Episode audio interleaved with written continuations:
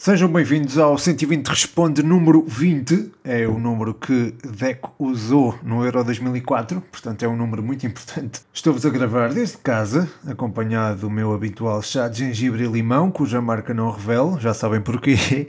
Estou a gravar-vos aqui a meio de jogos da Taça de Portugal, que esta semana é a Semana Taça de Portugal e há algumas perguntas relacionadas com a mesma e não só, aliás, não é só com a Taça de Portugal, é também com, por exemplo, a Taça de Inglaterra e a Taça, da, e a taça do Rei, mas já lá vamos, uh, podemos eventualmente começar por futebol internacional, no caso é uma pergunta do Bruno Vieira, e o Bruno pergunta: será que o CR7 ainda pode entrar na luta, eh, na corrida pelo melhor jogador do mundo em 2021? Eu acho que sim, Bruno. Um abraço para ti. Pá. Uh, eu acho que sim. O Cristiano uh, não tem, se calhar, o fulgor que tinha há 4, 5 anos, mas nessa altura estava muito, muito acima da concorrência, com, claro, com exceção do, do Messi, não é? Este ano estará, se calhar, mais próximo dessa concorrência, está mais humano, não é? Digamos assim, mas isso não significa que esteja abaixo dessa concorrência, pelo que será sempre um nome a ter em conta pelo que já conseguiu fazer na Juventus esta época e pelas conquistas que pode vir a ter tanto nos Bianconeri como ao serviço de Portugal, onde uh, vai assumir sempre um papel relevante este ano. 2021 acho que tem tudo para ser um bom ano para Cristiano Ronaldo, até porque Portugal vai ganhar o europeu, não é? Todos sabemos disso. a seguir, a página Sporting acima de tudo coloca uma questão: uh, consegues ver o João Félix um dia a ganhar a bola de ouro? Já me colocaram essa, essa uma pergunta parecida, não foi essa, mas foi uma pergunta partida, eh, parecida, era entre o Diogo Jota e o João Félix, creio, e a minha resposta foi que ambos podiam chegar a esse patamar competitivo, o Félix pelo talento, o Jota pela capacidade de trabalho. Eh, de facto, o Félix tem um talento raro para jogar à bola, não é? Acho que nasceu para isso eh, e será naturalmente o jogador referência da maior parte dos clubes que representará. Uh, e os clubes que vier a representar, imagino, serão uh, clubes de topo. Ora, ora, esses clubes de topo uh, estão mais perto de vencer títulos importantes e se João Félix é o jogador referência desses clubes que vencem os tais títulos importantes, será sempre um candidato a vencer a Bola de Ouro e pode efetivamente ganhá-la, até porque está inserido numa das melhores seleções do mundo, volto a referir. É, portanto, acho que sim, que Félix um dia pode vir a ganhar a bola de ouro, pode ser o sucessor de Ronaldo. Ele ou Diogo Jota, talvez, porque não? Porque não? Ou o Bernardo Silva também. Ou Rafael Leão, ou sei lá, podia, podia agora enumerar vários jogadores, mas acho que o João Félix é um dos, é um dos principais candidatos entre os, os jovens da nossa seleção a, a vencer essa a bola de. Por falar em juventude, o Israel Kinsá, grande abraço para ti, Israel, Pergunta-me sobre o Rui Caetano. O que achas do Caetano enquanto jogador? Teve uma boa carreira. Um, as memórias mais fortes que tenho do Caetano, por isso é que estava a falar de juventude, uh, têm a ver com, com o Mundial de Sub-20 em 2011, onde ele até era dos jogadores mais mediáticos, digamos assim, não é? Era o baixinho, juntamente com, com o Nelson Oliveira, era, era dos jogadores mais, uh, pelo menos mais. Uh, falados na altura e muita gente lhe antevia um futuro promissor e a verdade é que ele tinha talento para o alcançar, eu acho, eu acho que sim. Eh, era um jogador que gostava de aparecer em momentos importantes, como apareceu, por exemplo, no último jogo da, da carreira dele, né, no último fim de semana, frente ao Penafiel, e que apesar de, de ser franzino, conseguia fugir bem aos duelos e até tinha alguma qualidade no 1 um para 1. Um. Uh, não sei o que terá acontecido para não aproveitar todo o seu potencial, e acho que só iria cair na especulação se tentasse adivinhar o porquê de ele ter passado ao, ao, ao, ao lado de uma ótima carreira, uh, mas lamento que não tenha tido a oportunidade de cumprir com aquilo que, que era esperado dele, apesar de, atenção, uh, ele estar orgulhoso e bem do percurso que teve no, no futebol. Não foi, eu, eu acho que o percurso dele, apesar de tudo, deve, é, é digno de, de, de orgulho da, da, parte dele, mas não é. Se calhar não era aquilo que a maior parte de nós, adeptos de futebol e, e analistas de futebol, se calhar esperávamos dele. A seguir, o Pedro Semedo, grande Semedo, grande abraço. Pá. Ele pergunta: quando convidas o Chico Geraldes para o podcast? Epá, eu convidava-o já, mas, mas eu também compreendo que se calhar durante a época não será a melhor altura não é? para, para um jogador ser entrevistado Uh, aliás, é, é, algo difícil trazer jogadores de primeira ou até da segunda liga para entrevistas durante o campeonato, sobretudo se não formos, por exemplo, um Canal 11 ou uma Sport TV que tem de facto muito boas relações com, com os clubes, são relações estreitas. Um, mas lá está, isto também surge mais por imposição dos clubes do que propriamente pelos jogadores. Eu acho que o acho que Francisco Geraldes até teria toda a abertura para, para ser mais aberto em termos de, de entrevistas, porque parece-me ser um, uma pessoa com, com boa capacidade de discurso e até com. E acho que nunca jamais comprometeria, por exemplo, o, o clube. Em, em, entrevistas, é um jogador que é inteligente não só dentro do campo como fora, por isso é um jogador que enfim, é um jogador que eu teria todo o gosto em entrevistar e acho que não havia mal nenhum para o clube de, ele ser entrevistado. De qualquer forma, muito obrigado pela questão. Eu não vou dizer que eu vou abordar, porque se eu o abordar e ele depois rejeitar, ele, ele fica um bocadinho mal visto, mas vou ter em conta aquilo, essa pergunta, porque é uma pergunta muito interessante. E obrigado por isso. Grande Semedo, um grande abraço para ti. Uh, a seguir, David Cruz deixa uma questão que é também a, a, do mascote, o João Mascote, e que tem a ver com a, a luta pela descida. O David pergunta: avinha-se um campeonato muito renhido na luta pela descida, mantens as tuas apostas? O João Mascote um, pede-me para abordar a questão da luta pela manutenção e a competitividade da mesma no nosso campeonato. Para já parece bem interessante. Uh, portanto, vou, vou, tentar aqui responder aos dois, até porque a pergunta incide sobre o mesmo tema. Uh, eu lembro-me de mencionar o Belenenses Sade e o Passos no início da época, e hoje são duas equipas muito competitivas, são de, até das equipas mais competitivas na, da Liga. Também referi que o Boa Vista e o Farense sairiam da zona de despromoção eventualmente, e a verdade é que andam por lá, ou por lá perto. Uh, enfim, será sempre uma luta até ao fim e completamente imprevisível, algo que também referi, uh, precisamente para me defender também já desta imprevisibilidade. Neste momento, se calhar podia mencionar o Portimonense e o Tondela, como penso que mencionei no início da época, mas os algarvios em particular reforçaram-se, ou vão se reforçar muito bem, pelo que continuo a dizer que é sempre muito difícil apontar uma ou outra equipa à descida. Às vezes nós pensamos as equipas que sobem são aquelas que têm mais possibilidades de descer, é verdade. É, mas, por exemplo, o Nacional está muito bem estruturado, muito bem orientado, o Farense também, a pouco e pouco vai já tendo a matriz de jogo de Sérgio Vieira e eu, e eu acho que ao longo da. À medida que as jornadas passam, eh, este Farense vai ser cada vez mais competitivo e mais difícil de bater. Portanto, eh, sim, acho que mesmo as equipas que subiram não vão ser muito.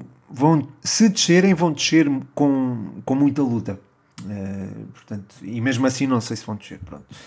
A seguir, o David Cruz deixa-me aqui outra pergunta que está relacionada com as novas caras do Famalicão. O David acrescenta que foi daqueles que acreditou que o Fama ia passar mais dificuldades este ano por não ter um plantel tão rico como no ano passado. Agora, com as novas caras, acredito que possam fazer um resto de campeonato mais tranquilo. Um, David, Antes de mais, um abraço, ainda não te mandei um abraço. Ao mascote já lhe mandei um abraço que ele fez outra pergunta também. é, mas David, o teu palpite estava certo quanto à menor fugosidade, não é? Digamos assim, deste Famalicão, que está bem ilustrada na época que estão a fazer. É certo que ainda podem recuperar, aliás, o mais provável é, é fazerem-no, mas até agora têm estado muitos furos abaixo da equipa do, do ano passado. Acho que das principais lacunas deste Famalicão. Hum, ou as principais já foram colmatadas, vá, e que estavam relacionadas com a referência ofensiva e com a lateral esquerda da defesa. No ataque, uh, acho que Diego Souza nunca conseguiu ser aquele ponta de lança que a equipa precisava, e a verdade é que não havia alternativas viáveis. Um, essa alternativa chegará agora, não é? Com o Alexandre Guedes. Uh, na faixa esquerda da defesa, nunca percebi a pouca utilização do Calvin Verdonk, que é um jogador que eu acho muito competente Uh, honestamente, muito contente e até talentoso. E acho que o facto de não jogar também tirava um pouco Gil Dias do, do jogo, uh, que era. E, pronto, o Gil Dias era adaptado a lateral esquerdo normalmente. E, e apesar de fazer a, a, posição com competência, acho que uh, tinha pouco espaço para, para mostrar todo o seu futebol. Um, chegou agora o Ruben Vinagre para se assumir dono da, da lateral esquerda e acho que pode contribuir para que este Famalicão recupere a chama do ano passado. Uh, o próprio Gil Dias vai ter mais liberdade para jogar onde gosta, que é sobre a faixa mais, mais à frente, não é?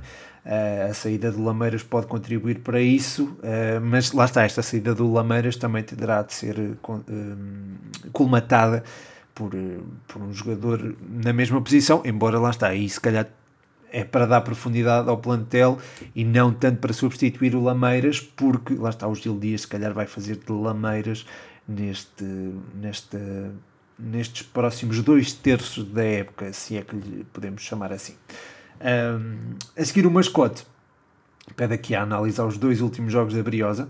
E agora sim um grande abraço para ti mascote Uh, olha, foram dois jogos em que estivemos muito sólidos defensivamente. Com o Aroca, se calhar a Académica conseguiu ser mais constante durante os 90 minutos. Com o Mafra, não, a Académica não entrou tão bem e houve alguma dificuldade em penetrar aquele bloco mais compacto Uh, algo que é revelador de dois sinais. O primeiro é que a Briosa ainda não é uma equipa totalmente confortável quando tem de assumir o jogo, quando tem bola.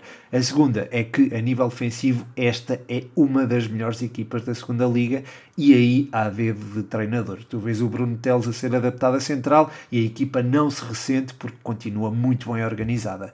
Ah, eu acho que o regresso do Ricardo Dias é fundamental neste aspecto. Ah, na minha opinião, para que houvesse aquela sensação de que o jogo estava controlado, foi um jogador crucial uh, e, e, acho que lá está, o seu regresso é de, é de salutar.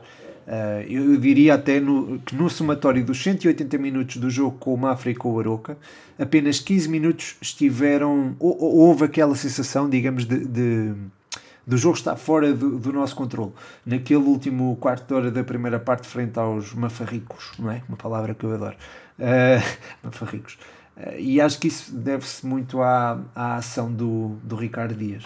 Uh, as perspectivas são boas para que terminemos a primeira volta em zona, em zona de subida direta, acho eu, mas, mas é só isso. Só perspectivas boas de terminar a primeira volta em zona de subida. A primeira volta, não mais. Portanto, acho que é preciso cabeça fria e é preciso ter calma e paciência com, com esta académica que tem, tem superado as expectativas de uma forma estrondosa.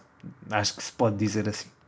A seguir, pedem-me aqui uma análise ao Boa Vista Santa Clara, são os Bravos Açorianos, a página Bravos Açorianos. Um, eu acho que Santa Clara neste jogo teve algumas dificuldades em algo que até vinha a ser forte, uh, que é o controle da profundidade. Na primeira meia hora, eu acho que isso ficou muito evidente na forma como o Boa Vista explorou as costas de, da defesa, chegando mesmo à vantagem num lance onde, onde isso ficou muito bem ilustrado. Uh, depois o Santa Clara conseguiu equilibrar, foi esticando o jogo de forma inteligente, chegou ao gol e a partir daí acho que nenhuma das equipas correu demasiados riscos para, para passar do empate. O Boa Vista teve talvez a oportunidade mais flagrante a seguir a isso, num lance em que o Yusuf, uh, Ngi quase faz golo, mas que acaba, mas que foi evitado em cima da linha num, num corte fantástico do, do Mikel. É, portanto, acho, muito sucintamente acho que podemos eh, resumir a análise do Boa Vista Santa Clara a isso. A seguir, o André Vigário, um grande abraço para ti, André. Um, faz aqui uma pergunta tática: uh, não beneficiaria o Sporting de jogar com TT e Sporad juntos? Olha, depende do adversário. O Sporting pode jogar com o TT e o Sporar juntos se o TT partir de zonas mais exteriores e aí podes manter a estrutura do 3-4-3. Também podes usar os dois na frente, sim, e manter se calhar a linha de 3, num 3-5-2, mas aí terias que recuar o pote para zonas mais interiores e não sei se no contexto tático deste hum, neste Sporting seria a solução mais rentável para aquele que tem sido o melhor jogador dos Leões esta temporada, além de que se calhar colocarias mais peso sobre os laterais que seriam forçados a fazer o flanco todo e até uh, a interiorizar para criar situações de superioridade numérica na área. Portanto, é isso mesmo, uh, depende do adversário e não sei até que ponto será a melhor solução, porque eh, se calhar a nível físico é, é, mais desgastante para, para os laterais que têm tido um papel preponderante neste Sporting de Ruben Amorim. Mas, mas obrigado pela pergunta, que é, que é bastante, é muito boa. Uh, a seguir, do Sporting para o Benfica, aqui o Gonçalo Pereira, um grande abraço para ti, Gonçalo. Uh, o Gonçalo pergunta-me uh, se o Benfica pode encontrar soluções na formação. E eu, eu acho que pode perfeitamente, eu não sei se é já. quer dizer, uma delas é Gonçalo Ramos, que na minha opinião tem capacidade para jogar mais do que tem jogado, e já, pronto, mas, mas está na equipa principal, não é? Em, em, acho que podemos dizer isso. Um, acho que o Gonçalo é um jogador que rende muito sair do banco por agora. Um, e entre ele e Seferovic, acho que não existe uma diferença competitiva assombrosa que justifique os poucos minutos de utilização do, do Gonçalo. Depois tens o Tiago Araújo, que perante a possível saída do Sérvio pode ser uma opção a ter em conta para as aulas. Há também o, o Maro Embaló. Um, mas não sei até que ponto o Jorge Jesus vai dar muita utilização a esses jogadores. No meio campo tem dois, tens dois jogadores que eu admiro imenso. Um é o, o Paulo Bernardo, o outro é um miúdo de 18 anos, uh, feito há pouco tempo, que tal como o Kanté parece ter três pulmões e é um fantástico recuperador de bolas, além de ter ótima qualidade técnica. Uh, aliás, ele até é usado às vezes, muitas vezes até como número, no, o número 10, desculpa, que é o Ronaldo Camará e acho que vamos muito acho que vamos ouvir falar muito deste nome no futuro. Uh, tenho dúvidas quanto à possibilidade de, de, ser já aproveitado por Jorge Jesus até porque ainda não é digamos assim uma solução uh, constante na equipa B. Mas é alguém que sem dúvida gostaria de, de referir porque hum, com certeza que fará parte do, do futuro do, do Sport Lisboa e Benfica a seguir, o Carlos Mechanics. Grande abraço, Carlos. Deixa-me aqui, o Carlos deixa-me duas perguntas. Uma são ambas, não, uma é sobre o Tottenham, a outra é mais tática. Uh, sobre o Tottenham, uh, com o Vinícius a mostrar uma veia goleadora apurada, faria sentido o Tottenham alterar o seu sistema de jogo para uma estratégia com dois avançados, fazendo assim parelha com Kane na frente. Uh, Olha, eu em primeiro lugar, e antes de responder, eu quero deixar bem claro que eu admiro imenso o Carlos Vinícius desde o tempo do, do Real Massamá, que tenho a oportunidade de o seguir, é, e foi um privilégio eu, eu conseguir, foi sorte eu ter, ter apanhado o Carlos Vinícius num jogo contra a Académica e fiquei mesmo encantado com ele. É um jogador que, que é naturalmente atraído pelo golo, algo que não se encontra facilmente, não é? Especialmente se conjugares isso com qualidade técnica. Porém, a verdade é que os golos do Vinícius pelo Tottenham, e isto é preciso referir-se, foram sempre obtidos frente a uma oposição que não é padrão na Premier League, digamos assim. Uh, aconteceu frente ao Marine, uh, ao Antwerp e ao Ludogorets, ou seja, na Premier League ainda não mostrou esses predicados. E se é verdade que não teve oportunidade para o fazer, acho que só disputou 15 minutos na Premier League. Também é verdade que Vinícius não é conciliável, pelo menos na minha opinião, com Kane, que também não iria ceder o lugar a Carlos Vinícius, até porque é o melhor jogador, o melhor jogador da Premier League para mim nesta, nesta altura. A jogar com, dois, com os dois acho que é mesmo inconciliável no Tottenham de Mourinho, porque tens ali uma despovoação do meio campo que é tudo aquilo que o Special One não gosta, eh, ou que leva aquilo, uh, àquilo que o Special One não gosta, que é o caos uh, organizacional.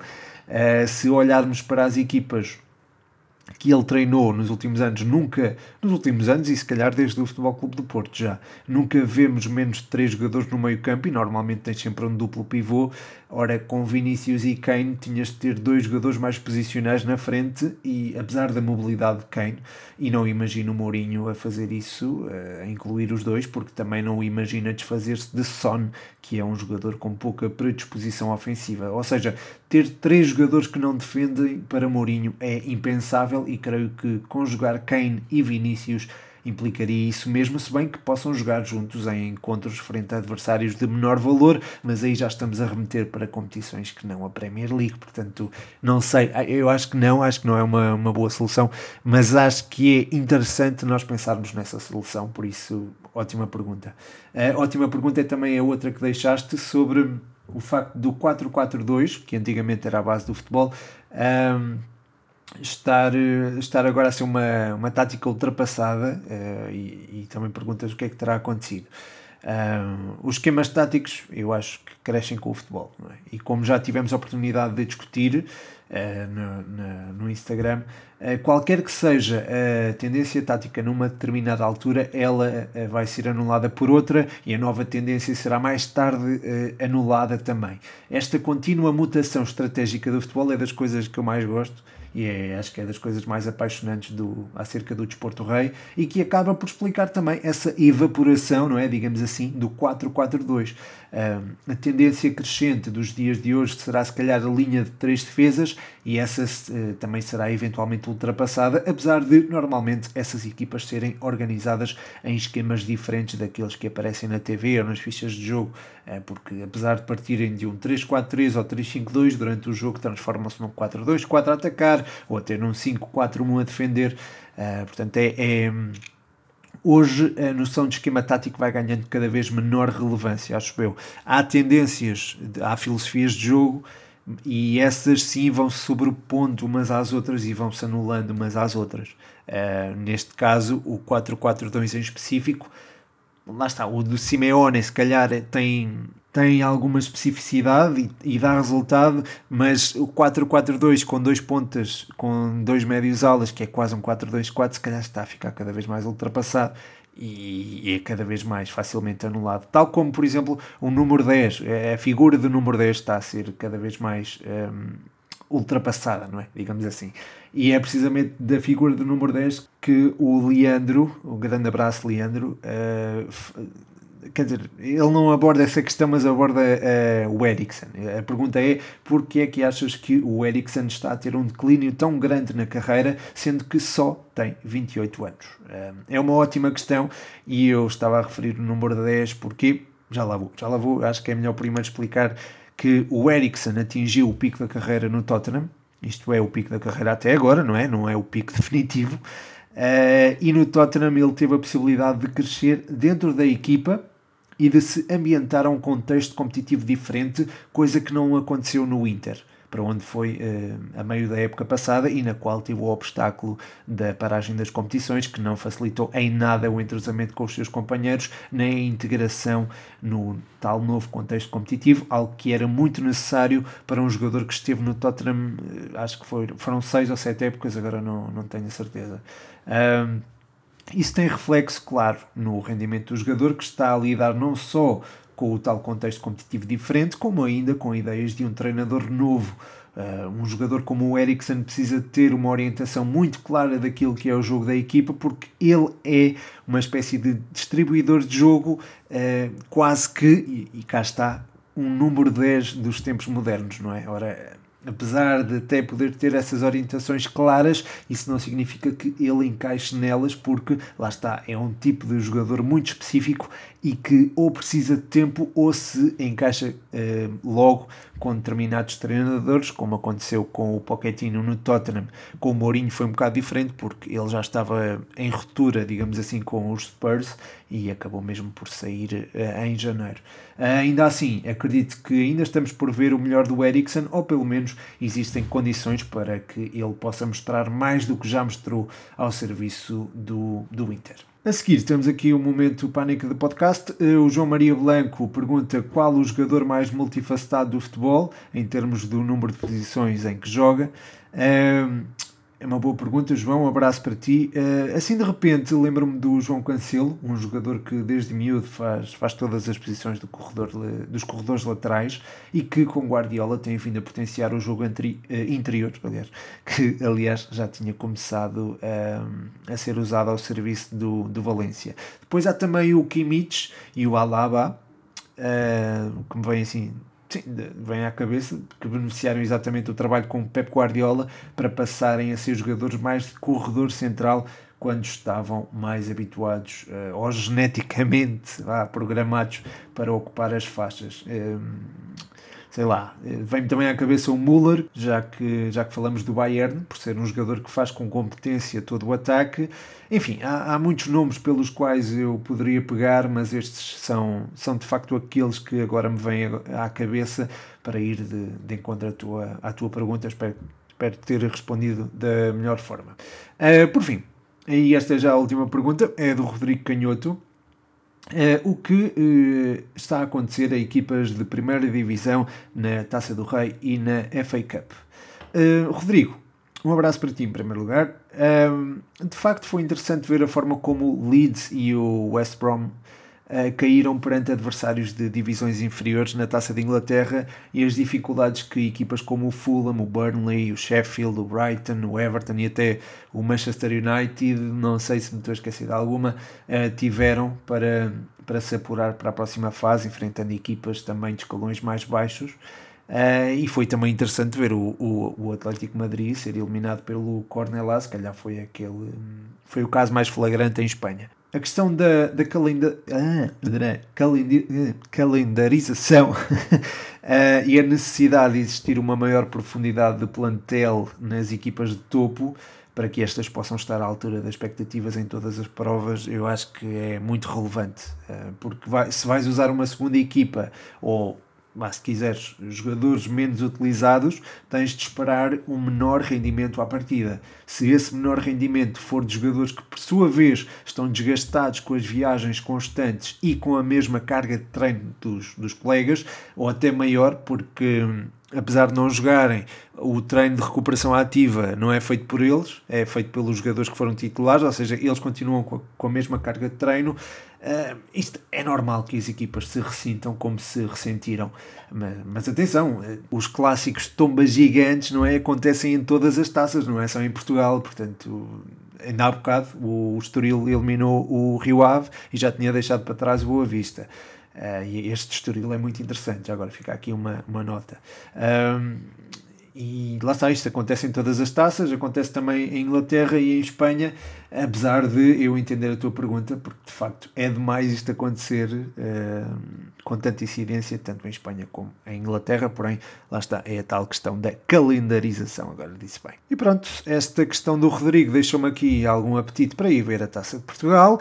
Quero deixar uma nota também às perguntas que eu não, não pude incluir neste podcast, até porque por uma questão de, de, gestão do tempo, eu não queria passar a meia hora é, para, para, para o episódio não ficar muito longo e pronto, queria também pedir uma pedir desculpa por isso, e, mas já sabem que eventualmente essas perguntas terão, poderão ser recuperadas uh, para futuros podcasts. Um, e, e pronto, e é isso, vou ver a Taça de Portugal.